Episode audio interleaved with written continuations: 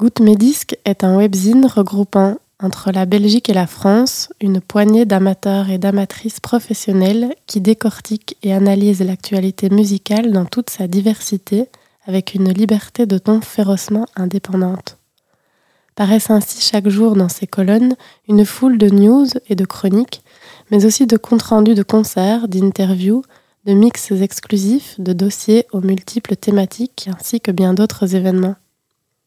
Alors n'oubliez pas de nous lire sur le site www.gouttmedisque.com, de nous suivre sur nos réseaux Facebook, Twitter, Instagram ou même Discord, de nous soutenir via notre Tipeee. Parce qu'on a beaucoup plus de goût que Karl Lagerfeld.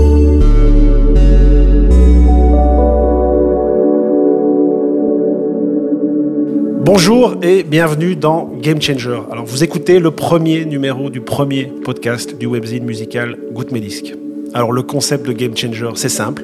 On invite des gens que l'on apprécie pour qu'ils nous parlent de ce qu'ils sont et de ce qu'ils font, en prenant pour point de départ un album qui a joué un rôle important à un instant T de leur vie ou de leur carrière. Alors pour m'épauler pour ce premier numéro, je serai accompagné par Amaury, également membre de l'équipe de Goutte Médisque, et dont la passion pour le standard de Liège n'a d'égal que le culte qu'il voue à Frank Ocean. Ça va, Maury? Ouais, incroyable, encore plus avec euh, ce type de définition. Bah super. Alors pour ce premier numéro, on a le plaisir, j'ai même envie de dire euh, l'honneur de recevoir Swan Borsalino, que les Français connaissent entre autres pour son passage euh, par la case SoFoot, un magazine auquel il contribue encore, hein, n'est-ce pas? On lui donne notamment un long dossier sur Kevin De Bruyne assez récemment. Et puis les Belges, ben, eux, ils ont l'habitude de croiser son visage et ses plus beaux linges sur les écrans de la RTBF, où il officie en tant que consultant depuis la Coupe du Monde de foot 2018, un théâtre d'un épisode qui a laissé pas mal de traces dans les relations franco-belges, mais peut-être qu'on aura, l'occasion d'en reparler d'une manière ou d'une autre au cours de cette émission. Salut Swan, ça va? Ça va, on va peut-être pas commencer euh, le premier épisode de ce podcast en abordant les, relations franco-belges. En tout cas, on pourra en parler un peu plus tard, mais merci de, me recevoir. Et en effet, ouais, je, je collabore toujours pour SoFoot, mais c'est Surtout, euh, je leur dois tout en fait. Tu parlais de, la, RTBF. Si j'ai atterri là, c'est parce que j'ai commencé par, par SoFoot. J'ai pas fait d'études, j'ai commencé par SoFoot. Et tous les boulots que j'ai aujourd'hui, c'est parce que je suis passé par SoFoot. Donc, euh, je garde euh, ces souvenirs professionnels là et aussi, je dois le dire, une petite famille. Eh ben, je pense qu'on y reviendra de toute façon à un moment donné dans ce podcast un petit peu plus longuement. Mais comme le, concept du podcast, ben, c'est notamment d'utiliser la musique euh, comme point de départ de la discussion, ben, on va tout de suite rentrer euh, dans le vif du sujet et on va dévoiler, ou c'est même Swan qui va nous dévoiler le nom du disque que tu as choisi. Ce disque, c'est... Ça a été déjà très dur de choisir, il faut le dire, mais ce disque, c'est euh, Legend de Bob Marley.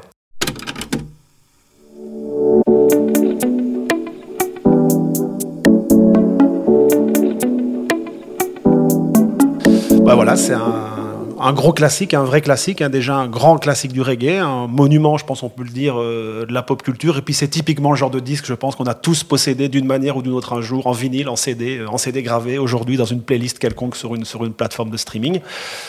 Alors ben, on va évidemment revenir sur ce disque, sur le rôle euh, qu'il a joué dans ta vie privée, euh, professionnelle. Mais avant de commencer, je pense que la meilleure chose à faire, c'est quand même ben, de bien cadrer le débat en parlant un petit peu de ce qu'est ce disque, de mieux faire connaissance avec le disque. Et là, c'est Amaury qui va s'y coller. Donc Amaury pour les présentations, c'est à toi de jouer. Alors, Legend, comme tu l'as dit, classique parmi les classiques, donc au point d'hisser Bob Marley dès sa sortie en 1984 au top des meilleures ventes d'albums reggae, juste devant la bande originale du film de Harder des dont on connaît le succès sans borne avec sa foule d'incontournables qu'on doit à Jimmy Cliff, et juste avant évidemment de rejoindre le top des meilleures ventes d'albums tout genre confondu. Particularité notable avec Legend, c'est qu'il s'agit ici d'un best-of qui se propose de faire la rétrospective de la carrière de Bob Marley, décédé quelques années plus tôt, en 1981. La compilation rassemble ainsi 14 titres, tous aussi puissants les uns que les autres. Suffit d'ailleurs seulement de les citer pour entendre le disque de Is This Love à Jamming qui clôt l'album. Une édition de luxe connaîtra euh, l'un ou l'autre ajout.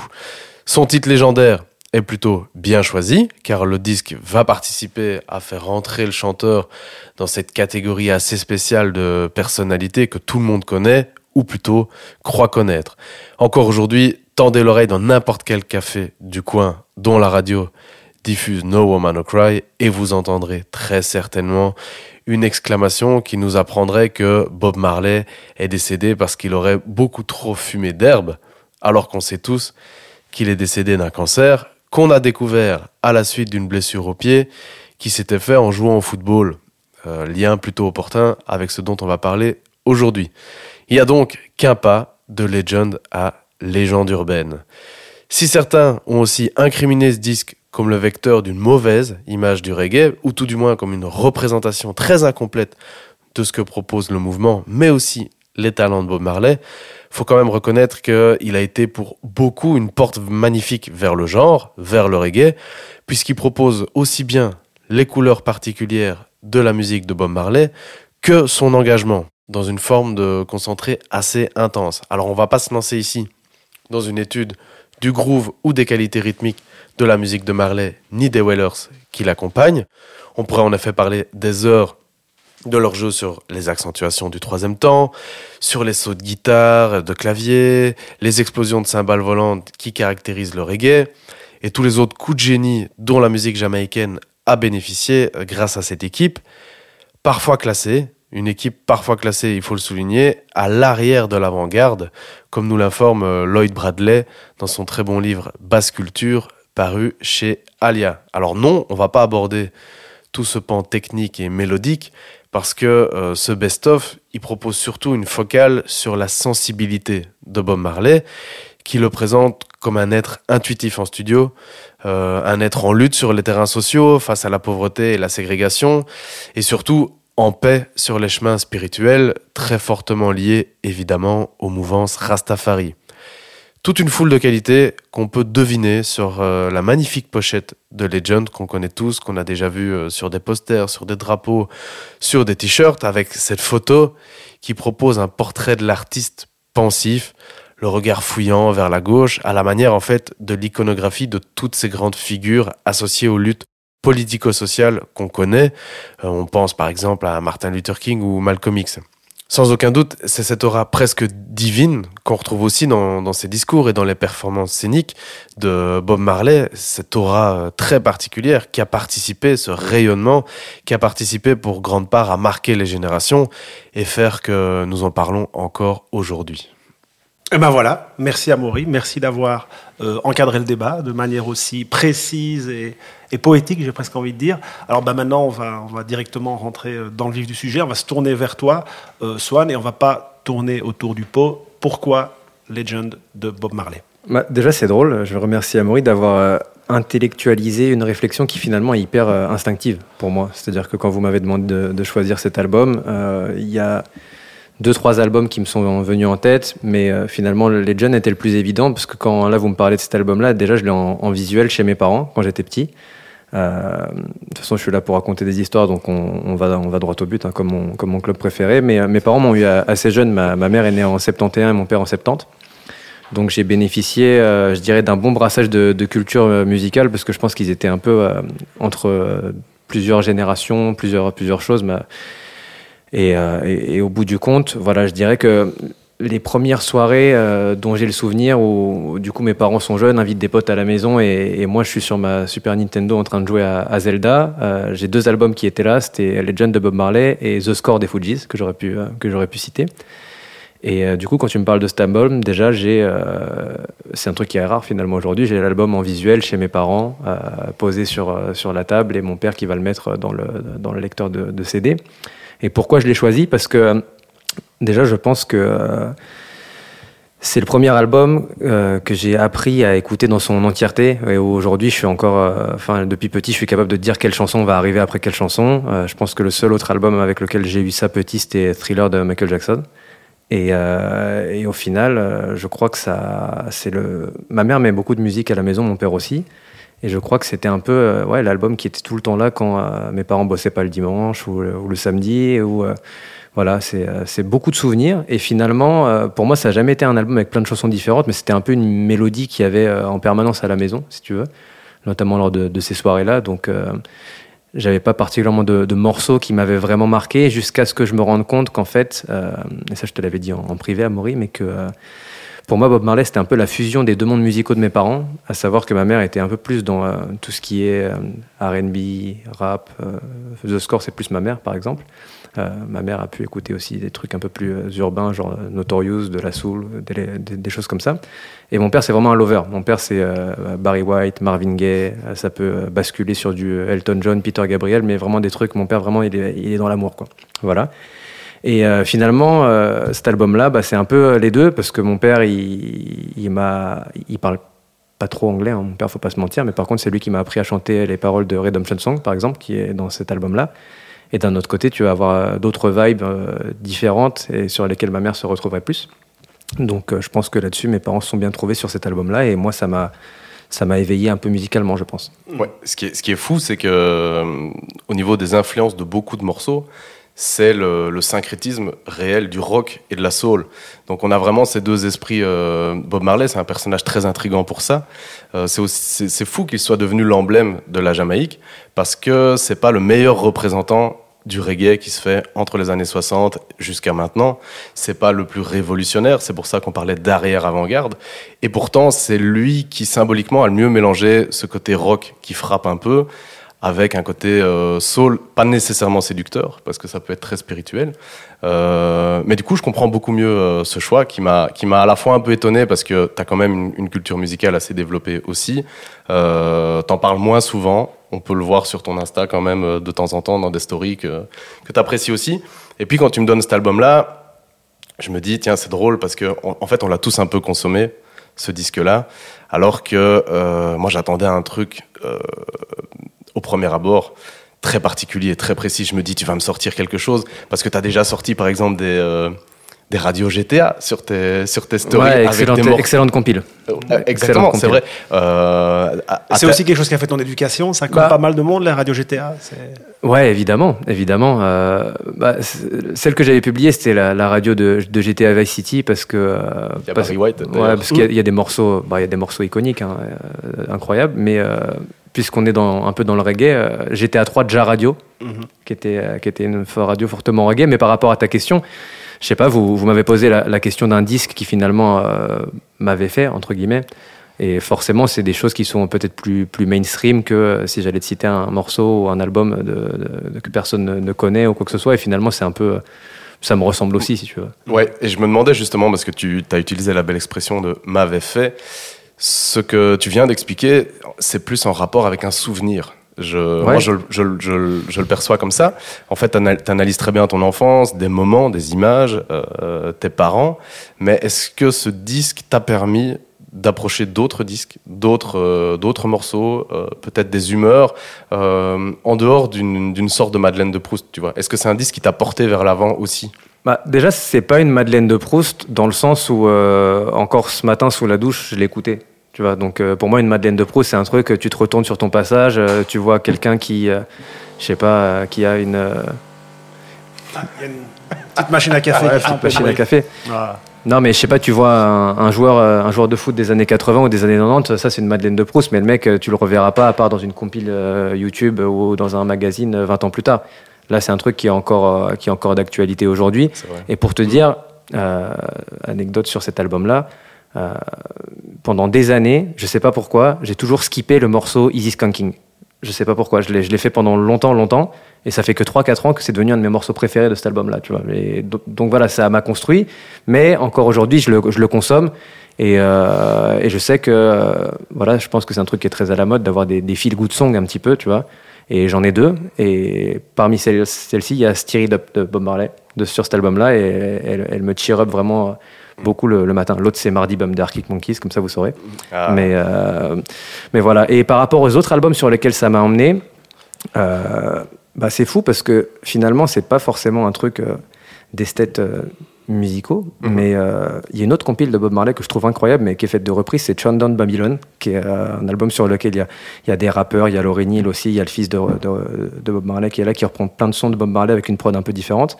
Ça, c'était un autre album vers lequel j'ai été.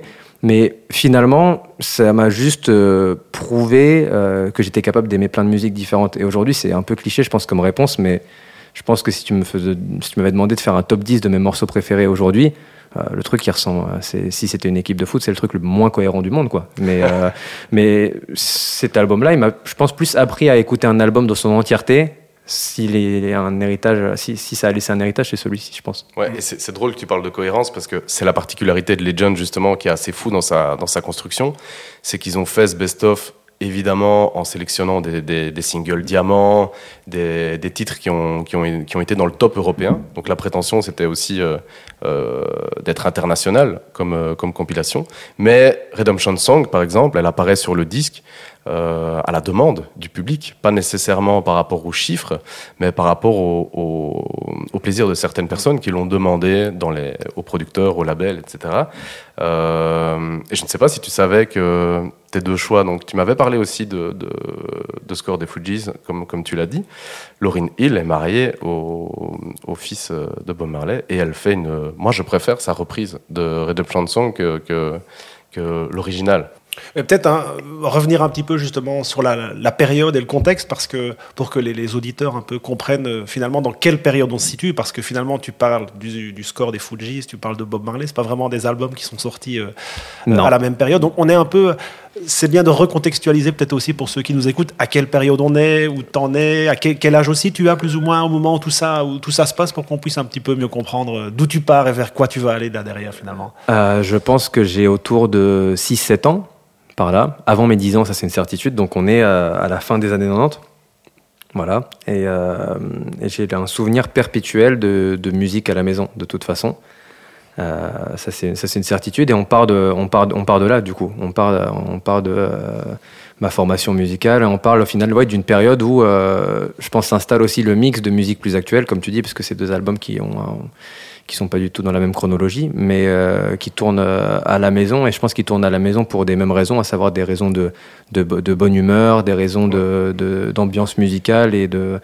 J'ai toujours, euh, enfin récemment, c'est une histoire à la con, mais j'ai toujours un rapport très proche avec mes, avec mes parents et ils ont tous les deux fêté un peu leurs 50 ans à, intervalles assez proches. Et finalement, quand je me suis demandé quel cadeau je voulais leur faire, je leur ai offert une vraie enceinte de ouf. Euh, je me suis craqué un petit peu, mais maintenant je, peux, puisque comme vous savez, la, RTBF me paye des milliers des milliers d'euros pour, euh, pour parler de foot. Mais, mais du coup, c'était.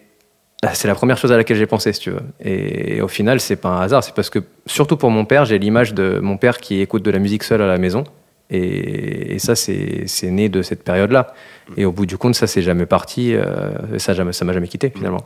Et est-ce qu'il y a un lien à la spiritualité ou pas? Par rapport, il y a évidemment ces chansons euh, qui sont très feel-good, comme tu l'as dit, mais ça reste aussi un disque, même si c'est un best-of, qui évoque beaucoup euh, de, de, questions de contextes sociaux, mais aussi de spiritualité. Ça reste, il y a une empreinte Rastafari très très forte dessus. Est-ce qu'elle était présente chez toi ou pas du tout? Alors, mes parents m'ont pas éduqué en Sarwell et avec des dreadlocks, il faut le, il faut, il faut le savoir. Euh, il est arrivé à mes parents de, de, consommer autre chose que du tabac, ça je dois, je dois l'avouer aussi. Papa et maman, vous m'excuserez, je vous ai dénoncé. Mais, euh, mais je pense que c'est euh, c'est plus... Ouais, en fait, c'est vraiment culturel. C'est-à-dire que, par exemple, les deux frères de ma mère, ces deux grands frères, ont, été forts dans le mouvement punk à Paris. Il y en a encore un qui a des cheveux de toutes les couleurs, qui est fort tatoué, etc. Machin. Et je pense que ça a été un peu le, moyen pour ma mère aussi de, de, différencier un petit peu, je pense aussi, euh, elle le dira peut-être pas, mais en tout cas d'avoir des aspirations différentes que celles de, de ses grands frères. Donc euh, je pense qu'aussi culturellement là-dessus c'est c'est fort. Et après, je pense que aussi pour mon père, ça représente quelque chose parce qu'il est arrivé en France à l'âge de 4 ans, euh, en provenance du, Laos. Mon père, il est vietnamien, mes grands-parents fuyaient la, guerre du Vietnam. Et au final, quand je regarde les deux frères de mon père. Mon père, ils sont aussi trois dans sa famille. Ils ont euh, mon, frère, mon, père et son plus grand frère ont une grosse, grosse culture musicale et une grosse importance de la, de la musique dans, dans leur vie. Euh, mon oncle, dont je suis très proche, a, a été dans le mouvement breakdance en, en, France. Il a, il a fait des, des il, a, il a breaké à des concerts avec Joe Star, etc. à cette époque-là. Et, euh, et, ouais, la musique a toujours été là. Ma mère, elle était en classe avec euh, un monsieur qui s'appelle euh, Christophe Le Friand. Je sais pas si vous voyez qui c'est. Bah, c'est en fait c'est le vrai nom de Bob Sinclair. Voilà. Et à cette époque-là, il sortait un peu avec mes parents, etc. Et il y a eu beaucoup. En fait, la musique était vraiment fortement présente sur cette génération-là à Paris, j'ai l'impression. Et un peu comme euh, Bob Sinclair le dit dans beaucoup d'interviews, mais c'est un mélange de tout. Bob Sinclair, c'est un mec qui kiffe le funk, mais il a aussi des influences reggae. Euh, il est allé à, Londres, au fin fond de Manchester, pour avoir des disques un peu aussi euh, alternatifs. Donc je pense que là-dessus, c'est plus un héritage générationnel finalement. Ouais, ouais c'est assez dingue d'ailleurs cette résurrection de, Bob, Sinclair. Je trouve qu'il est d'ailleurs bienvenu parce que bon, après, on peut penser ce qu'on veut. Moi, j'ai beaucoup de respect pour sa carrière parce que bon, voilà tout ce, dont, tout ce qu'il a pu faire pour une certaine idée de la musique française électronique à une époque. Bon, on aime ou on n'aime pas, mais je trouve que c'est bien qu'aujourd'hui, je pense que le personnage, il s'assume complètement aujourd'hui, il lâche complètement la bride. Et ça ouais, il, a, il, a, changé son image aussi. Hein. Il, y a, il, y a, eu des problèmes de communication euh, et, et, parfois, à la fois ringard, à la fois des petits scandales, etc., qui ont fait qu'on l'a moins aimé, mais effectivement, ça reste un mec. Euh, et justement, c'est parce que euh, Amaury parlait de spiritualité. Toi, c'est quoi justement euh, ton rapport à la musique quand tu l'écoutes? Pourquoi tu écoutes de la musique? Tu sais, il y a des gens qui vont aller chercher, écouter des textes. Parfois, les gens, ils écoutent même du rap sans forcément écouter, écouter les textes, même si c'est du public ennemi. Tu vois, il y a plus. Est-ce que tu recherches toi une énergie? Est-ce que tu cherches? Parce que typiquement, on parle de Bob Marley. S'il y a bien une musique qui dégage une énergie au-delà de, certaines considérations parfois politiques que pourrait recouvrir la musique. Toi, qu'est-ce que tu cherches dans la musique? Déjà, j'écoute jamais de musique sans raison. J'écoute mhm. jamais de musique pour me dire tiens je vais écouter de la musique ou machin. C'est toujours une question d'humeur. Euh, je suis quelqu'un d'assez euh, c'est pas toujours très bien vu, mais je suis très sensible comme garçon. Et, euh, et la musique, je la ressens euh, pas que à travers les oreilles. Si tu veux, j'ai des, pour moi, c'est un truc, tu le, tu le sens. C'est comme les saisons. Tu vois, il fait beau, tu es dans une humeur particulière, et la musique, c'est exactement pareil. Et pour partir de cet album de Bob Marley, par exemple, t'écoutes pas du tout les mêmes chansons quand ça va bien, quand ça va pas, quand euh, tu t'apprêtes à passer une journée qui va être compliquée ou quand tu t'apprêtes à passer une, une super journée. Par exemple, je, je sais que euh, j'avais, j'avais raconté à, à Maury quand j'ai choisi cet album, mais euh, les auditeurs peuvent pas voir, mais le, tatouage que j'ai ici, euh, c'est quand j'ai, travaillé avec la, tatoueuse que, avec laquelle je travaille toujours, je lui ai montré une photo de la porte de chez Bob Marley. Et si tu regardes bien, en fait, tu as trois petits oiseaux et c'est Three Little Birds de, Bob Marley parce que c'est la chanson préférée de, ma maman. Et, dans les paroles de cette chanson, moi qui suis parfois sujet un petit peu à, l'anxiété, au fait de me prendre la tête, etc., euh, bah, il dit euh, ça va aller tranquille quoi. Et ça, je pense que pareil, quand tu es un peu stressé, ça t'apaise, même si ça peut être un, petit peu cliché. Après, quand tu es un peu plus dans le, dans le love ou dans, ou dans le down, tu peux euh, écouter No Woman No Cry qui est un peu plus, un peu plus posé. Euh, voilà, tout à l'heure je te disais pour Steer It Up qui me, qui me pousse vraiment vers le, vers le haut, mais la musique ça a toujours été comme ça. Je sais que, je sais pas, j'ai un réflexe par exemple. Euh, Enfin, en, fonction de, du moment dans lequel tu es, tu as des albums qui sont. Quand je prends la voiture, le premier album que je mets, c'est toujours euh, The XX. Je sais pas pourquoi, j'adore conduire en, écoutant ça, j'y pas strictement rien. Mm. Mais d'un autre côté, euh, s'il fait un peu beau et que je suis en route de vacances, je vais te mettre euh, MGMT. Mm-hmm. Tu vois, mm. parce que c'est une vibe que, que, que j'aime bien. Ou, et, et je sais pas, et quand j'ai envie d'être de, de, bonne humeur, mais que je sens que ça va pas forcément trop, je mets Phoenix, If I Ever Feel Better. C'est, c'est, en fait, tout, c'est, tout est cloisonné par, euh, par, par, pensée, en fait, finalement, tu vois. Mais tu parles d'une musique que tu écoutes euh, toujours avec une raison et toujours un objectif bien particulier, ce qui fait, parfois fait se dire, bah, il pense jamais trop à peut-être. Enfin, comment tu découvres de la musique finalement? Parce qu'à vouloir toujours écouter une musique que l'on voudrait rattacher à des instants bien précis, et cette musique doit avoir un sens à un instant T, comment est-ce que tu découvres, toi, de la musique? Mais c'est pas c'est pas parce qu'il y a un moment que la musique elle vient, c'est parce que c'est un truc qui se fait un peu naturellement. Euh, j'ai des, ouais, c'est des, des, espèces de tics finalement, tu vois. Euh, pour, par, répondre à ta, à ta, question de la découverte, euh, je dois avouer un truc, c'est que je pense avoir une culture musicale correcte, mais c'est vrai que je pense que je suis pas assez curieux. Mhm. Voilà, je pense que j'ai pas peut-être les bons euh, canaux de pour euh, retrouver des trucs. J'ai j'ai un, un, ami à moi qui, qui s'appelle David, qui, qui est lui une encyclopédie de la musique, notamment du rap américain, et qui, tu vois, quand un album va sortir, il va être le premier au courant. Il va se prendre deux heures sa journée pour s'écouter l'album en entier, euh, au calme, parce que c'est un truc hyper important pour lui, et c'est sacré, tu vois. Et, et, je dois avouer que je pense que si je devais prendre, parmi les résolutions que j'ai jamais respectées dans ma vie, le premier de l'an, euh, me dire euh, écoute plus de musique actuelle et renseigne-toi et, euh, et fais en sorte d'agrandir, d'être moins obtus et d'agrandir ta culture musicale. C'est un truc que j'aimerais vraiment faire. Mais d'un autre côté, ce que m'ont offert mes parents pour revenir à Legend de Bob Marley et la culture musicale qu'ils m'ont offerte, c'est tellement ample, c'est tellement vaste que c'est un territoire qui est déjà. Pour moi, je vais te faire une métaphore à la con, mais ma culture musicale, c'est comme la France. On, a l'impression que tous les étés, il faut partir à l'étranger, mais en fait, t'as jamais fini d'explorer la France, tu vois. Mhm, mhm, et, au bout du compte, c'est un petit peu ça, j'ai l'impression. C'est que, je sais pas, je redécouvre des, morceaux, des, albums, des trucs, et, au final, c'est vrai que parfois, je ressens pas forcément le besoin, et c'est pas bien, mais d'aller vers d'autres trucs. Bah écoute, vu que tu es revenu, tu viens de revenir sur, euh, sur Legend de Bob Marley, on va faire une petite parenthèse, je trouve, qui pourrait être assez, euh, assez chouette, parce qu'on a été chercher un petit peu dans les, euh, dans les archives du grand Internet quelques disques un peu emblématiques sorti à cette époque-là, sorti la même année que le, Legend de Bob Marley, donc on est en 1984. On a voulu en choisir, enfin non, j'en ai choisi trois. J'avais envie de vous les soumettre euh, ici à toi, Swan, à toi, Amaury, et puis voir un peu lequel vous choisiriez euh, euh, dans cette liste. Alors je vais vous donner les trois, les trois, les trois disques, et puis on vous écoutera. Donc le premier que j'ai choisi, c'est Sad Diamond Life, donc c'est son premier album, sorti lui en juillet 84 sur Epic. Alors on appelle ça comme on veut, hein, de la smooth soul, de la sophistic pop. Enfin, c'est surtout un très très grand disque d'une très très grande dame qui, moi, j'ai toujours trouvé avait des côtés parfois un petit peu, un petit peu cheesy, même encore aujourd'hui quand on l'écoute. Mais c'est pour moi le propre des grands disques, c'est que même ces côtés très cheesy et cette prod, bah, qui, je trouve, renvoie quand même à une certaine idée des années 80, très classe néanmoins, traverse les époques euh, vraiment avec une, avec une aisance phénoménale. Le deuxième disque, c'est Love on the Beat, euh, Serge Gainsbourg, qui était plutôt un album euh, en mode Gainsbourg, complètement drogué, drogué au funk, drogué au cul en permanence sur la corde raide. Hein. On connaît un peu tous les morceaux emblématiques Lemon Incest avec, euh, avec Charlotte Gainsbourg, ou alors Love on the Beat avec les, les cris de jouissance qu'on attribue à Bambou, sa compagne de l'époque. On dit que ça aurait été enregistré à son insu. Voilà, ça euh, c'est, ce qu'on dit. Et le troisième, c'est Prince and the Revolution, Purple Rain, qui est la BO évidemment du film du même nom, et l'un des très nombreux sommets musicaux de la carrière de Prince. Meilleur album des années 80 euh, selon la Bible Pitchfork, et puis accessoirement un disque qui en plus de contenir, je pense, qui est vraiment un des meilleurs slows de, de, tous les temps, bah, c'est mélange complètement délirant de funk, de soul, de gospel, de rock. c'est vraiment absolument incroyable. Donc voilà, il faut en choisir un dans ces trois-là. Lequel est-ce que vous retiendriez? On va commencer peut-être par toi, Amaury. Ouais, ben moi, évidemment, tout de suite, euh, Shadé, directement. Ah, que j'ai mal prononcé, je euh, m'excuse. Ouais, c'est pas, c'est pas grave, hein, ça, ça m'arrive aussi. Euh, parce que pour, pour plein de raisons, je comprends ce côté, euh, ce côté cheesy et c'est souvent ce qui, ce qui repousse certaines personnes. Euh, mais c'est lié effectivement à une époque, euh, certains, certains visuels, certains costumes, etc. Euh, du, du, glam en fait. Il y a un certain glamour dans le jazz anglais de cette époque-là. On met tout en rouge sur fond noir, etc. Mais étrangement, j'arrive à passer au-dessus. Et pour moi, c'est un disque d'une force.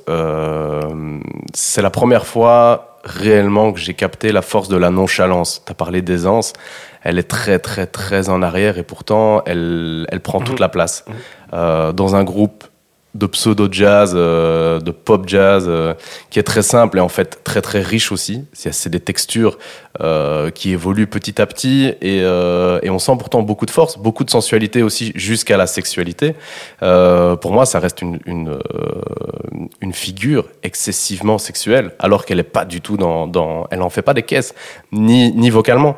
et la preuve, c'est qu'elle reste encore une grande influenceuse de beaucoup d'artistes maintenant, une grande Euh, je pense à Drake, qui, ne jure que par elle, qui est tatoué aussi d'ailleurs euh, euh, du visage de Shadé. Et je suis encore étonné, je voulais vous poser une question aussi de génération par rapport à Bob Marley, on y reviendra, mais Shadé, tout récemment, j'ai retrouvé des maxi chez, chez Fabrice de Lost in Sound à Liège. J'étais hyper heureux, je, je, je me sentais plus tout le monde m'a un peu snobé en disant euh, ouais enfin bon on en a c'est pas intéressant. Et puis tout le monde n'a plus que parlé de Chadé pendant une heure quoi. Toutes les personnes qui étaient là. Donc ça reste quelqu'un on parlait de Legend le côté un peu mainstream de tout le monde à ce, à ce disque tout le monde l'a écouté. Mais en attendant on a tous une histoire et on va le ressortir. Et pour moi Chadé elle a, elle a, elle a apporté ça euh, d'anecdotes et de, de vibrations quoi. vraiment beaucoup plus important que pour moi Prince et Gainsbourg sont plus historiques plutôt que euh, viscéraux. Ok. Et toi, Swan? Euh, Moi, je suis dans la merde parce que euh, c'est trois, pas forcément albums, mais trois artistes en tout cas qui. On parle beaucoup de l'enfance ici, mais je pense qu'au final, c'est comme chez la psy, hein, c'est ce qui est le plus important. Gainsbourg, la première chanson sur laquelle j'ai dansé, c'est Comic Strip. Et j'ai des vidéos VHS de moi en train de danser en, limite en couche culotte dans le salon sur cette chanson-là. Et euh, j'avoue que c'est un, artiste euh, dans la chanson française que, que j'aime beaucoup. Euh, Shadé, dans cet album-là, il y a une de mes chansons un peu d'amour préférées qui est Your Love is King, qui est pour moi voilà, un classique de chez classique, mais je pense que je choisirais Prince. Mhm. déjà parce que mon père est tout petit, donc je pense que c'est, ça, ça, me permet de mettre la barre, la barre de, des tailles pas trop, pas trop haute avec, avec Prince. ensuite, parce que je pense que c'est aussi un artiste qui a relié mon papa et ma maman. Mm. Parce que tu peux avoir, euh, pas forcément dans, cet album-là qui, est excellent, mais des trucs pour le coup love, type euh, Purple Rain, euh, mais tu peux avoir un peu des trucs plus, plus groovy, Kiss dans le, dans le mainstream, mais je crois que ma préférée, ça restera Wind of Cry, qui est ma chanson préférée une des chansons préférées de mon père. Mais du coup, ce serait, ce serait fortement cet album-là, parce que pour tout et pour le côté maestria musical aussi, qui est extraordinaire. Ah oui, moi aussi, c'est clair. D'ailleurs, je ne sais pas si tu savais que le, le, Purple Rain, en fait, la version qu'on entend sur le disque, en fait, c'est un enregistrement live. Ça a été capté dans un club de Minneapolis, euh, une prise, et bon, ça fait quand même un des plus grands, je pense, morceaux de, ah, de l'histoire de tous les temps comme le No Woman No Cry sur euh, Legend est une version live. Euh, mais on entend le public là. À chaque fois, évidemment, on entend le public, on s'en rend compte. C'est la même petite ambiance le public quand tu l'entends au début en plus, parce que tu as juste le début de la musique et t'entends les claviers qui entrent. Mais pas trop. je trouve que ça reste assez discret par rapport à certains albums live où t'entends le public qui gueule comme des. Ouais, ouais. Là, c'est assez. Mais ça confère à ce morceau dans cet album, il y a un truc un peu bizarre parce que et à la fois jouissif, c'est que c'est le seul morceau qui part comme ça dans l'album. Et c'est vrai que c'est. Et en plus, il arrive en, il est en deuxième position. Ouais, je pense. Je vous pose quand même la question maintenant pour revenir tant qu'on est sur Legend. Est-ce qu'il n'y a pas un, fait de génération par rapport à ce disque? Parce que nous, ici, on l'a beaucoup écouté. Mais j'ai l'impression que dans les générations en dessous, il n'y a plus cette transmission. Bah. C'est typiquement. Parce que moi, ça vient de mes parents aussi. Shadé, ça vient de ma mère aussi. Euh... Bah, est-ce que tu veux dire quel disque nous, on en fera écouter à nos enfants Tu peux imaginer ou... ouais, Est-ce qu'il en fera partie, par exemple? Est-ce que tu crois que ton fils écoutera Legend de Bob Marley? Bah, Je sais pas, parce que moi, c'est difficile. Mon père m'a fait beaucoup écouter Michel Sardou bizarrement, c'est difficile. J'ai pas envie de faire écouter Michel. Ça reste de l'éducation, tu vois. Pour moi, c'est comme une recette de, de, bolo, tu vois. C'est-à-dire que si euh, la recette de, de ta grand-mère a été bonne et qu'elle a passé des générations et que tu t'y intéresses, je pense que, en tout cas, moi, mon fils ou ma fille qui, qui sont pas encore nés, euh, je leur ferai écouter, c'est sûr. Ouais. Ok. Mais, après, moi, ce qui me dérange un peu, c'est euh, potentiellement l'association trop rapide, ouais, album de fumeur de ganja ou je sais pas quoi. Enfin, ça, c'est un peu. Enfin, euh, voilà, mais... Euh, Moi, j'avais oublié, en, recherchant, en, en, parlant de ça, j'avais oublié que sur euh, Catch a Fire, non, il y a, c'est quel album de...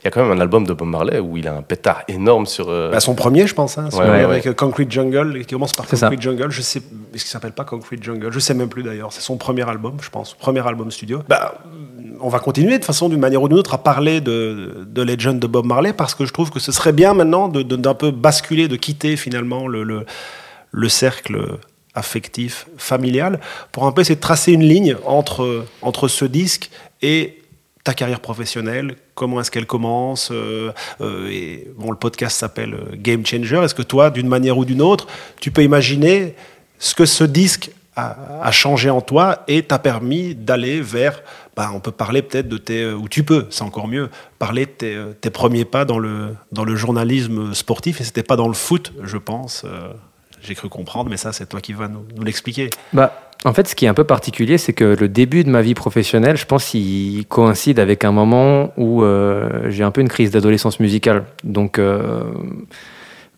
Bob Marley, Legend, ou même ce que j'ai dit avant, euh, les, James Brown, Maceo Parker, ces influences un peu plus, un peu plus jazzy, tu vois, ça, ouais, ça a été mon, mon, mon enfance.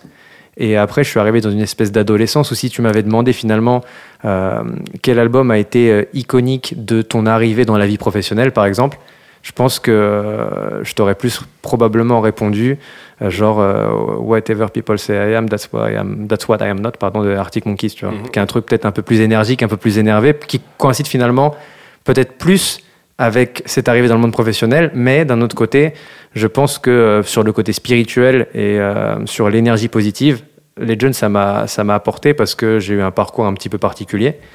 Euh, j'ai eu que j'ai eu que mon baccalauréat en France, euh, mmh. donc j'ai arrêté l'école un peu après mes 17 ans et euh, je savais pas trop quoi faire de ma vie et je savais juste que j'aimais bien lire au foot, que j'aimais bien le football, mais en termes d'écriture, j'étais un peu catastrophique. J'ai eu 6 à mon bac français et un beau jour, j'ai écrit un mail au rédacteur en chef de SoFoot à l'époque pour leur dire que j'étais un petit peu, euh, que j'admirais ce qu'ils faisaient, mais que je savais pas trop quoi faire de ma vie, etc. Et euh, à l'époque, c'est un monsieur qui s'appelle Stéphane Régis, qui est rédacteur en chef de Society aujourd'hui, qui est un, homme, un des hommes que j'admire le plus au monde, qui m'a répondu, euh, il était en vacances, il m'a dit, je suis désolé, je peux pas te répondre et tout, mais il m'a répondu 36 pages, hyper gentil pour me dire ce que lui avait fait, pour me donner des conseils et tout. Ça, c'était à la rentrée 2009.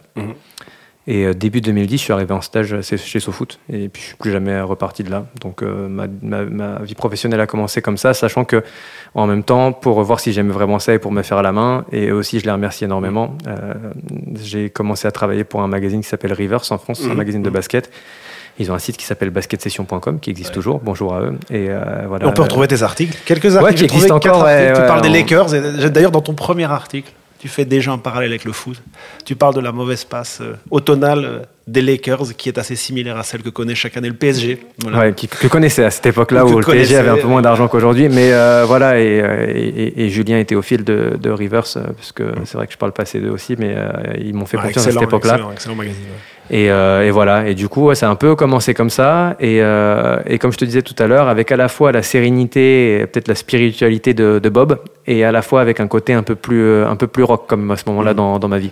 Et c'est quoi à ce moment-là, à cette époque-là, tes, tes modèles ou tes, ou tes inspirations euh, journalistiques, que ce soit sur le journalisme sportif ou le journalisme en général Je vais pas faire le mec qui cite des grands auteurs ou qui va te dire que j'étais, j'avais des posters de Florence Obna dans ma chambre quand j'avais quand, Mais de Georges quand, quand, quand j'avais 16 ans. Alors Georges Eddy, ouais, Georges Eddy, j'ai eu la chance de le rencontrer. J'avais fait la démarche pour aller le voir chez Canal à l'époque. Il bossait pour Canal. Et ouais, Georges Eddy, pour ceux qui nous écoutent, on fait quand même un petit, une petite parenthèse. C'est quand même, je pense, le journaliste, la voix, c'est la, la, voix de la NBA en France c'est lui qui a vraiment popularisé, il a vraiment fait beaucoup de choses pour la popularisation de la NBA en France. Enfin, même il a fait à peu près tout, je pense. Et Charles Bietri, directeur des sports de Canal et, de, à l'époque. Mais euh, ouais, Georges Eddy m'avait euh, invité à le regarder commenter un match de Dallas, je me rappelle très mm. bien. Mais, euh, mais c'était ouais, c'était une époque un peu, un peu fouillie. Mm-hmm, mm-hmm. Et donc, mais donc on parle de, de, tes influences, finalement, il y en a pas. Tu, tu, tu, te définis toi finalement comme un peu un self-made man finalement du journalisme. Non, parce qu'en plus, tu arrives un peu comme à une époque où il, cite beaucoup de personnes pour. Euh, self-made man, je serais quand même euh, le cliché justement du connard français arrogant. Je, on, va pas, on va pas faire ça quand même. Non, moi, je non, que tu, célèbres beaucoup de gens. Euh, bah, parce que j'ai rencontré, parce que en fait c'est ça. Les modèles que j'ai, c'est juste des gens que j'ai rencontrés qui étaient merveilleux et j'ai la chance, je pense, d'être arrivé à une époque où euh, bah, notamment SoFoot était beaucoup plus confidentiel mmh. qu'aujourd'hui. Je rappelle aux auditeurs belges que SoFoot, c'est un magazine, un site internet et pas une page Facebook qui se moque uniquement de la Belgique, parce que ça a un peu participé à tendre les relations franco-belges. Ça aussi, le message est passé. Mmh. Mais euh, non, je suis plus, je me suis inspiré vraiment nourri, plus qu'inspiré, mmh. nourri des gens qui étaient autour de moi à une époque où on pouvait se permettre de prendre un mec en stage, certes pas payé beaucoup parce qu'à l'époque c'était comme ça en stage, mais on m'a envoyé en reportage à Naples alors que je savais pas écrire un article. Et mhm. ça, aujourd'hui, il n'y a, plus, a plus de boîtes qui le font. C'est ça ma chance. Et entre-temps, tu es devenu rédacteur en chef de SoFoot. Tu l'as été à une période. Enfin, du site, ouais, du site, internet ouais, de SoFoot entre 2014 et 2016. Ça a été une année très enfin, deux années très compliquées parce que je pense que euh, c'était un. J'avais 23 ans, du coup, et mhm. ça a été un challenge un peu. Euh, je l'ai saisi et j'ai été honoré parce que quand tu n'as pas fait d'études et qu'on te propose un truc comme ça, bah, tu te dis que c'est un peu comme si tu avais validé une espèce de diplôme. Et d'un autre côté, j'avais pas la caisse physique et mentale pour encaisser ça. C'était beaucoup de travail déjà. C'était beaucoup de travail avec des gens qui avaient plus euh, d'expérience et plus, d'âge que toi. Et c'est pas toujours facile, euh, notamment quand t'as pas forcément confiance en, toi. Et au-delà de ça, je pense que c'était une époque où, euh, comme beaucoup de gens de cet âge-là, t'as un peu envie de faire n'importe quoi. Et où quand tu t'es en train de boire des bières et que t'as un compte rendu de match à corriger de Nancy contre Guingamp, bah peut-être que tu fais pas toujours bien ton travail. Et avec le recul que j'ai, c'est que ça m'a apporté beaucoup, notamment de travailler, de manager des gens et tout, de proposer des articles, c'est un truc que j'aime vraiment bien, même si tu les fais pas, tu les écris pas toi-même. Mais euh, je pense que j'étais pas prêt à cette époque-là. Ça a été deux années fondamentales parce que j'ai découvert que ça pouvait être dur, quoi. Ouais, je me demandais justement euh, par rapport à tout ce que tu dis, par rapport au, à ce que tu dois aux gens. Ce poste, c'est, tu, tu viens de dire manager, etc. C'est justement un poste où tu dois driver les gens, tu dois avoir beaucoup d'échanges avec eux. Et euh, j'ai l'impression que tu serais très bon pour ça, par rapport à ton discours en tout cas. Euh, mais c'est beau de saluer que c'est un exercice très très très compliqué. Oui, et moi ça m'a toujours euh, assez fasciné en fait, moi le, et je peux imaginer, comme tu dis toi-même, l'ampleur de la tâche que ça devait être de gérer le site web de SoFoot, parce que dans l'écosystème médiatique français, j'ai rarement vu un site qui produisait autant de contenu qui n'est pas dans le magazine finalement. Et euh, ça devait être assez, assez, assez titanesque et effectivement extrêmement rock'n'roll parce que je me dis, mais qui sont ces gens qui produisent des papiers? Est-ce que c'est des fermes euh, Non, non, on n'était pas, enfin, C'était vraiment pas phénoménal. voilà, c'était quoi la structure euh, du site à l'époque? Comment ça bossait On n'était pas tant que ça. Il y avait beaucoup de pigistes fidèles qui avaient tous leur qualité. Ils avaient des plumes incroyables. Beaucoup me faisaient rire. D'autres étaient plus sérieux, mais étaient très bons. Et euh, on avait allé à chaque fois sur des périodes de 3-4 mois des, des groupes de, stagiaires de, de 4, je dirais, euh, qui à l'époque, et je dis pas que c'est bien de faire une bonne école ou pas bien de faire une bonne école, mais avaient le mérite d'avoir des profils tous très différents.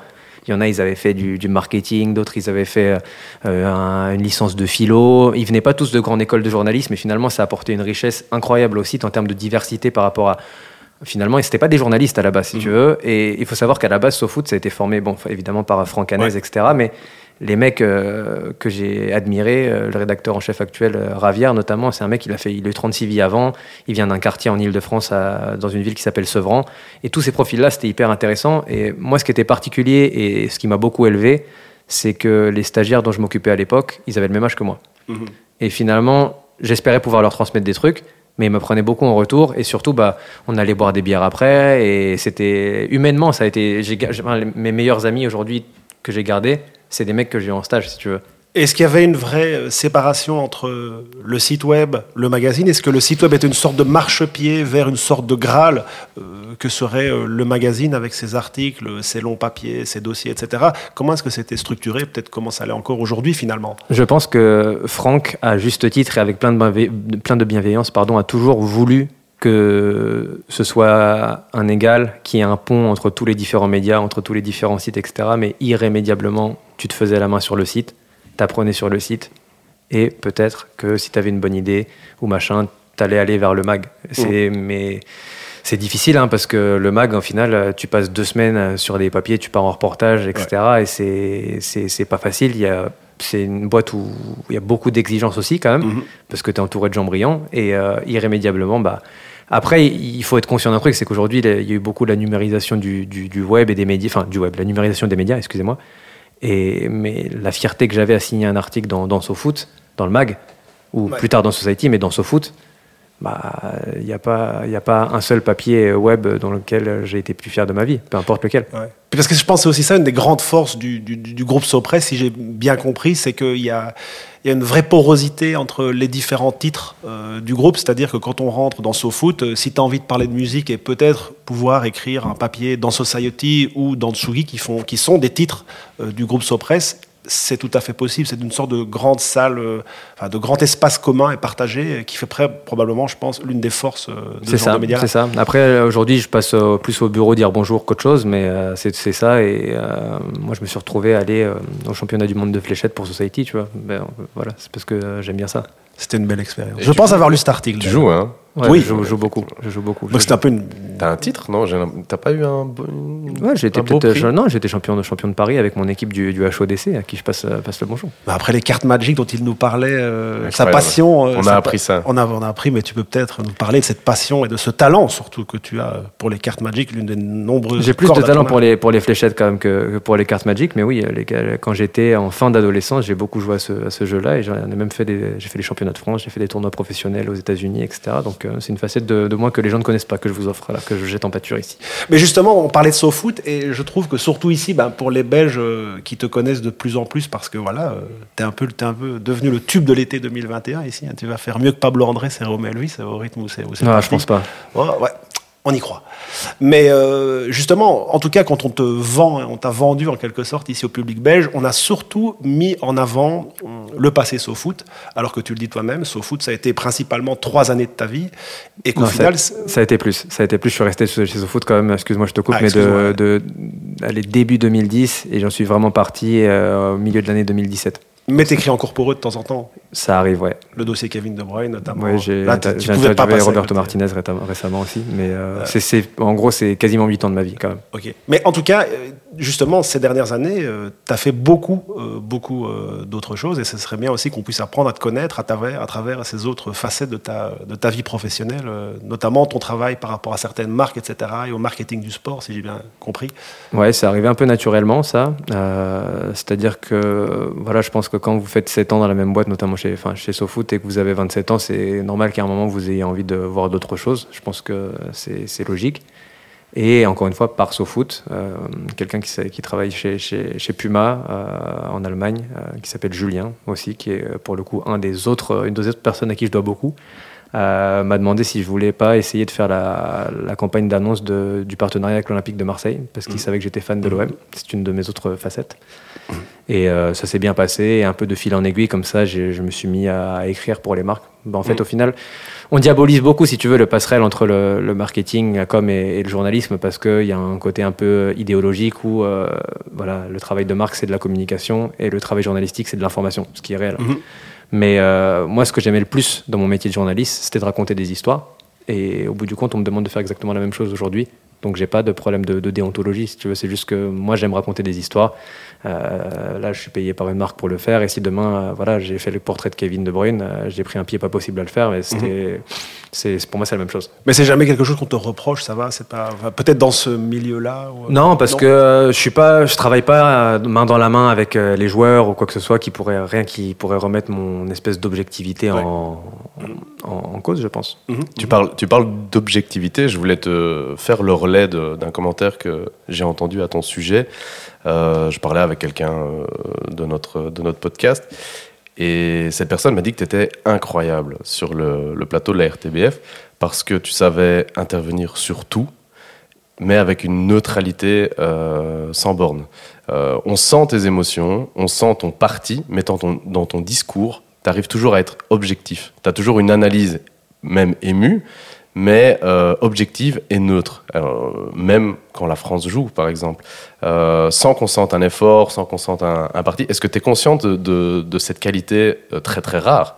En apportant du contenu, évidemment Bah, en fait, si pour moi, c'est pas une qualité, c'est juste de la sincérité. Il y a un truc qui est hyper important et que moi je trouve très logique, c'est que l'objectivité ou la subjectivité, de toute façon, on, parle beaucoup de voilà, un journaliste, il doit être objectif, notamment dans le sport, etc.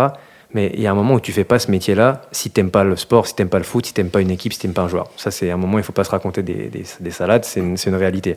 Mais par contre, il y a un truc que les gens n'arrivent pas à digérer et pas à comprendre, et ça, je ne comprends pas c'est que tu es forcément plus objectif et plus dur même avec l'équipe que tu aimes, le joueur que tu aimes. Ou, je sais pas, vous, je suis entouré de, de fans du standard, je pense que tu as, plus de facilité à, à- à aller, même si parfois ça dépasse les bornes, mais à insulter tes joueurs, à te plaindre des performances ou, à, ou à te satisfaire finalement de. à, à pas te satisfaire de peu. Quand c'est l'équipe que tu aimes, plutôt que quand c'est une équipe finalement qui, qui est quelconque à ton cœur, si tu veux. Donc déjà, ça c'est par rapport à l'équipe de France. J'exigerais toujours beaucoup plus de l'équipe de France et de l'OM que euh, de euh, l'équipe d'Oupey à qui je passe un, un bonjour parce que c'était euh, parce que j'y faisais des tournois de foot quand j'étais petit à Oupey. Voilà, comme ça vous savez. Mais euh, mais voilà. Mais après par rapport aux, aux analyses, je pense que c'est juste de, de la sincérité en fait, tout simplement. Et justement, cette sincérité, ou en tout cas cette, euh, cette manière peut-être un peu différente, moi je trouve quand même de- de- d'envisager, de, commenter le sport entre, entre la France et la Belgique. Je parlais justement avec un pote français qui en a regardé euh, les Diables Rouges là, pendant cet euro et qui trouvait un peu inconcevable typiquement que les commentateurs belges appellent les joueurs par leur prénom disant c'est impensable en France. Ça n'arriverait jamais qu'on dise vas-y Kevin et, euh, et vas-y Nasser, etc. Toi justement, quand, euh, quand on te propose de, de- de- de venir, de rejoindre les équipes de la RTBF, bon, j'imagine que tu n'avais pas dû regarder des millions de matchs de la Jupiler Pro League commentés par des commentateurs belges. Et quel a été ton premier regard sur cette façon d'appréhender euh, le sport et les sportifs et les footballeurs en, en général? Bah, déjà par rapport à la remarque de ton pote que je ne connais pas, donc je ne lui manquerai pas de respect, mais il suffit de regarder Roland Garros sur France Télévisions une fois pour ne jamais entendre le nom d'un joueur et entendre que Joe Wilfried, Gaël ou je sais pas quoi. Donc ça arrive dans tous les pays, dans l'absolu. Mais dans le foot un peu moins. C'est vrai que j'ai regardé les, les- les- en tout cas les quelques matchs qu'on a pu voir. Parce que Monsieur TF1. Grégoire Margoton, qui est génial, est un homme euh, extrêmement respectueux et, euh, et qui le conçoit comme ça. Euh, mais c'est vrai que parfois, je pense qu'ici, il y a plus de, de facilité à, se sentir en liberté par rapport à ça. Je suis pas sûr que ce soit une mauvaise chose. Et par rapport à mon arrivée, tu parlais de la Jupiler Pro League, finalement, c'est que depuis août dernier que je travaille sur le championnat belge. ça, ça a été une vraie découverte et ça a été un vrai renouveau dans, dans ma petite carrière télévisuelle, parce que pour la première fois depuis que je suis né, j'ai dû travailler sur du foot. J'ai dû apprendre qu'il y avait un stade qui s'appelle euh, Dendreef, ou euh, Sclessin, je connaissais quand même. Mais, Et bien le euh, prononcer, surtout. Voilà, mais ça va, ça, normalement, je me débrouille pas trop mal pour un français sur les, prononciations. Mais euh, ça a été du boulot. Mais après, par rapport à, à l'accueil que j'ai eu, même en 2018, si tu veux, si on nommait le fait que que voilà, parfois tu es quand même souvent vu euh, comme le français et comme le jeune. C'est deux trucs que je déteste. Mmh.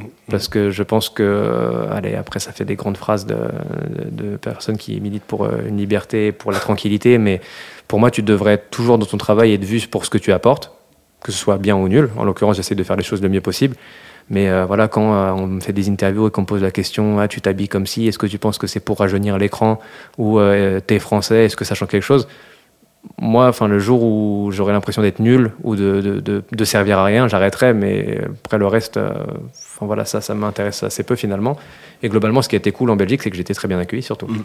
J'allais te dire exactement, c'est avec ton arrivée que je me suis rendu compte de de certaines attitudes respectueuses de, la RTBF ou de, des équipes en tout cas euh, en diffusion parce que je ne ressens pas ce, ce, cette, cette, mise à distance en disant en, en, rappelant toujours ton côté français ton côté jeune etc euh, tu es vraiment inscrit en fait euh, pour, pour ce que tu apportes mm. dans, dans tes analyses il faut savoir qu'il y a une vraie tradition en tout cas à la RTBF d'accueillir des, des, consultants français notamment en cyclisme où euh, bah, Laurent Fignon avant de passer faire ces, malheureusement ces dernières années euh, euh, sur France 2, bah, était pendant plusieurs années euh, avec, avec Rodrigo Benkens. Et aujourd'hui, si vous regardez le Tour de France euh, sur la RTBF, c'est Cyril Saugrin. Il y a eu Cédric Vasseur qui avait été excellent aussi. Cédric Vasseur était excellent. Donc je pense qu'il y a une sorte de, de, de, tradition et je peux imaginer quand on est français aussi de savoir qu'il y a peut-être aussi ces ces précédents qui ont été créés. Ouais. Je trouve que c'est assez, c'est assez positif d'arriver dans ce contexte-là où on se dit que ça va pas être en tout cas, on va pas, on va être bien accueillis, j'imagine. Après, je me suis jamais posé la question. Franchement, mmh. on m'a proposé, enfin, j'ai toujours vécu comme ça. Je, on m'a proposé de venir. Benjamin Dessenin et Michel Lecomte m'avaient proposé d'essayer en 2018.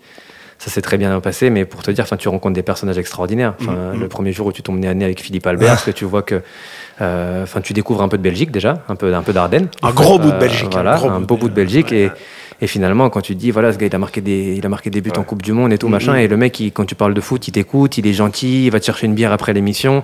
Enfin, voilà, moi, ma, Fred, faut, faut savoir que la première fois que j'ai vu Fred Wassège en 2018, euh, j'avais ma, ma, copine actuelle qui, qui, arrivait pour me rendre visite.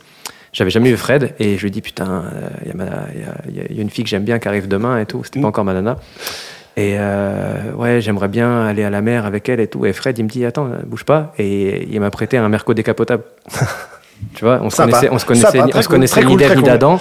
Et, mais tu vois, c'est une anecdote à la con, mais ça te montre comment j'ai ouais. été accueilli finalement. Mmh. Et ça, ça n'a pas changé. Enfin, euh, aujourd'hui, je pourrais te citer Fred, je pourrais te citer Philippe, je pourrais te citer Christine, que je considère comme ma maman, euh, Benjamin, euh, ses enfants, je les considère comme mes petits frères. Moi, je suis fils unique, tu vois. Ouais. Enfin, c'est vraiment, euh, voilà, c'est hyper naturel finalement. Donc, au final, ça se passe un peu trop bien pour ta copine, si je comprends bien. Non, non, mais c'est sûr que j'ai bon, j'ai bon ici, ouais. tu vois. C'est bon, cool. Franchement, ouais. c'est. Euh... Mais finalement, mon, mon histoire d'amour avec la Belgique, elle a commencé parce que j'ai eu des stagiaires belges chez SoFoot aussi, et que ouais. ça s'est toujours très très bien passé. J'en ai, j'en ai eu trois et, et c'est devenu des, vrais copains. Comme on commence à arriver tout doucement vers la fin, la fin de ce podcast, on s'était dit qu'on allait faire un petit, un chouette petit jeu pour un peu, pour un peu terminer sur une note un peu fun. Et je me suis dit que j'allais mélanger euh, sport euh, et culture. Alors on va pas faire un blind test où on passe euh, les, les, footballeurs qui chantent. On va pas vraiment pas faire ça. Non, ce que je vais faire, c'est que je vais vous donner à tous les deux en fait des noms de figures importantes du foot. Alors ça peut être euh, des joueurs, des entraîneurs, des personnalités médiatiques. Et je vais vous demander de leur trouver un équivalent dans le domaine artistique. Alors ça peut être euh, un chanteur, un, acteur, un réalisateur, peu importe. Je vais faire que des chanteurs, c'est le, le, but du, le but du jeu ici. Eh ben écoute. On n'est pas à goût de mes films. Bonne chance, bonne chance. Oh ben, tout à fait, tout à fait. Si je vous dis Karim Benzema, Ouais, moi, Karim Benzema, en fait, je pense totalement à Apache de, de, de valider. C'est ce mec. Euh... Donc la série de Canal euh, ouais, sur, sur le rap, sur le hip-hop français. Ouais. Un peu racailleux comme ça, qui réussit, euh, qui est le meilleur, et puis qui disparaît et on ne sait pas s'il sera là à la saison 2. C'est le personnage interprété excusez- par Attic, c'est ça Exactement. Voilà. Il, il a bossé lui déjà. Ça, c'était c'était travaillé avant ça. Euh, moi, je dirais Damso pour Ouais. euh, une raison assez précise et claire, c'est que euh, je trouve qu'en France, il a souvent pâti de l'image du mec. euh, On le faisait un peu passer pour euh, un mec de, un- juste un mec de la street qui a des propos parfois un peu vulgaires, etc. En Belgique pas- aussi, je te qui, rassure. ouais, qui est pas qui est pas à l'image du, du pays, mais qui finalement est un artiste merveilleux, beaucoup beaucoup plus intelligent qu'on veut le faire croire et qui fait du bien à, à beaucoup de gens. Voilà, donc pour moi, ce serait un peu le Notre-Dame soit à nous. Si je te dis Swan Loulou Nicolas, Euh, Loulou Nicolin, vas-y, je vais te sortir. Non, non, non, vas-y, c'est facile, je vais te sortir un de mes. euh, oh, rien à voir, hein, mais de mes chanteurs préférés quand je suis petit et qui a aussi un de mes albums de voiture, je vais te dire Eddie Mitchell. Eddie Mitchell. Et pourquoi?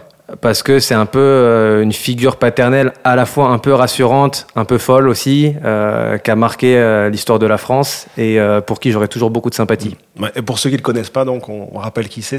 C'était, Feu, le président de, de Montpellier. Montpellier, ouais, de c'est exact. Montpellier, avec qui ils ont remporté un titre déjà à l'époque où c'était le grand PSG euh, qatari. Et c'est vraiment un personnage très très haut en couleur. C'est Ouais, tout à vraiment fait. le moins qu'on puisse dire. Si je... Peut-être Amaury, t'avais quelque Non? Bah, ouais, c'était mieux de la skipper parce que moi j'allais di- j'allais dire Notorious B.I.G. mais euh, c'était Ça plus passe, visuel. ça passe. Ça passe, merci. Si je te dis Kevin De Bruyne, ou si je vous dis Kevin De Bruyne, Ah putain, c'est pas facile ça. Parce que c'est quand même mon joueur de football préféré, donc il faudrait que je lui trouve une comparaison qui, euh, qui, qui mérite, tu vois. Mais. Euh, Chanteur. et en chanteur en plus. ouais, ouais, non, évidemment. Tu t'es mis ce. Ouais, tu t'es mis une, petite contrainte là. non, non, mais tranquille, hein, c'est le, c'est le jeu. Euh, non, mais écoute, je vais te dire un truc très simple finalement. Euh, Peut-être qu'il est un peu moins poétique avec les paroles, mais ce serait un, un espèce de Jacques Brel du football pour moi. Ok. Un mec hyper intense, hyper euh, artistique à sa manière, euh, poétique quasiment sur, sur le terrain, et qui, euh, malgré au final sa, sa timidité, encore il progresse un peu par rapport à ça, il transmet éno- énormément d'émotions. Donc Mhm. euh, pour moi, ce serait allez, mon, mon Jacques Brel. Allez, un peu moins poétique, je pense. Cristiano Ronaldo? Ouais, 50 Cent. 50 Cent. Tu vois, un mec musclé, pas toujours dans la finesse, toujours reconnaissable, qu'on aime ou qu'on n'aime pas, mais qui a marqué l'histoire. Et avec une plus grosse longévité que 50 Cent. hein. Cristiano, toujours là. Ouais, tu pourrais dire Kanye West par rapport au travail. Ouais, ce charbonneur permanent, ce mec qui se, qui se surpasse. Alors on peut penser ce qu'on veut euh, de Kanye West, qui a un ego euh, surdimensionné. Enfin, je pense que Cristiano Ronaldo, dans son genre, doit Ouais. être pas mal non plus. Et effectivement, il y a ce côté euh, de Kanye West de, de- de repousser en permanence ses propres limites. Alors c'est peut-être un petit peu moins chouette ces derniers temps, même si c'est plutôt dans le domaine de la mode, des pompes, qu'il a vraiment finalement ben, été un vrai game changer, on peut dire ce qu'on veut. Mais pendant quatre ou cinq albums, il a vraiment, il s'est réinventé à chaque disque. Et moi, je trouve que c'était, c'est assez, euh, c'est assez phénoménal cette, cette euh, capacité à repousser ses propres limites en permanence et à quand même toujours rester très très haut, ce qu'arrive à faire, euh, ouais, effectivement, Cristiano Ronaldo. Carrément. Et pour terminer, encore un petit Belge euh, en lien avec ton club de cœur, Raymond Goethals, le Euh, sorcier. Ouais, allez, euh, Quincy Jones, Ah ben j'allais dire la même chose. tu vois, c'est ce que je voulais un, dire aussi. un- Magnifique. un côté, euh, Ouais, voilà, ouais, il, a- exactement. il arrive à faire briller les autres, mais ça reste lui-même un mec brillant à, à la base, euh, super, super entraîneur-producteur, voilà, un mec euh, hyper inspirant, bon mec en plus, euh, franchement un tonton euh, comme on les aime. Et, Ouais. euh, voilà, j'ai un autographe de Quincy Jones, c'est une de mes grandes, une de mes grandes fiertés. Ah ben, félicitations. Que tu as acheté ou que tu non, as. non, que j'ai que j'ai obtenu, euh, que j'ai obtenu, euh, mais via mes parents justement, euh, qui m'avaient euh, parlé de cet homme-là. Et euh, j'avoue qu'il mérite le respect. Exactement, exactement. Très beau. Ben voilà, euh, je pense qu'on peut dire que ce, ce premier numéro de Game Changer euh, touche tout doucement à sa fin. Donc c'est bah, c'est c'est le moment, je vais dire, euh, de se dire au revoir, tout simplement. Euh, euh, bon, pour les auditeurs qui nous écoutent, voilà, on espère que, que ça vous a plu. Moi, j'ai trouvé ça extrêmement agréable. Ah, j'ai c'est déjà Très frustrant, hein. hâte d'enregistrer le suivant. Alors bon, comme le simple fait d'annoncer qu'un podcast touche à sa fin, ben, ça entraîne le départ d'une bonne partie des auditeurs. On va pas jouer les prolongations et on va vraiment remercier euh, du fond du cœur Swan pour sa confiance pour ce premier numéro. J'espère que tu as passé un bon moment. C'était cool. Donc un immense merci à toi, immense merci aussi à toi euh, Amaury. On se re- retrouve très prochainement pour un nouveau numéro. D'ici là, ben, portez-vous bien, pensez à nous suivre sur goodmedisk.com, puis sur nos différents euh, réseaux sociaux, Facebook, Twitter, euh, Instagram. Voilà, il n'y a plus qu'à vous dire merci pour la confiance à tous les deux et au revoir. Merci les gars, ciao.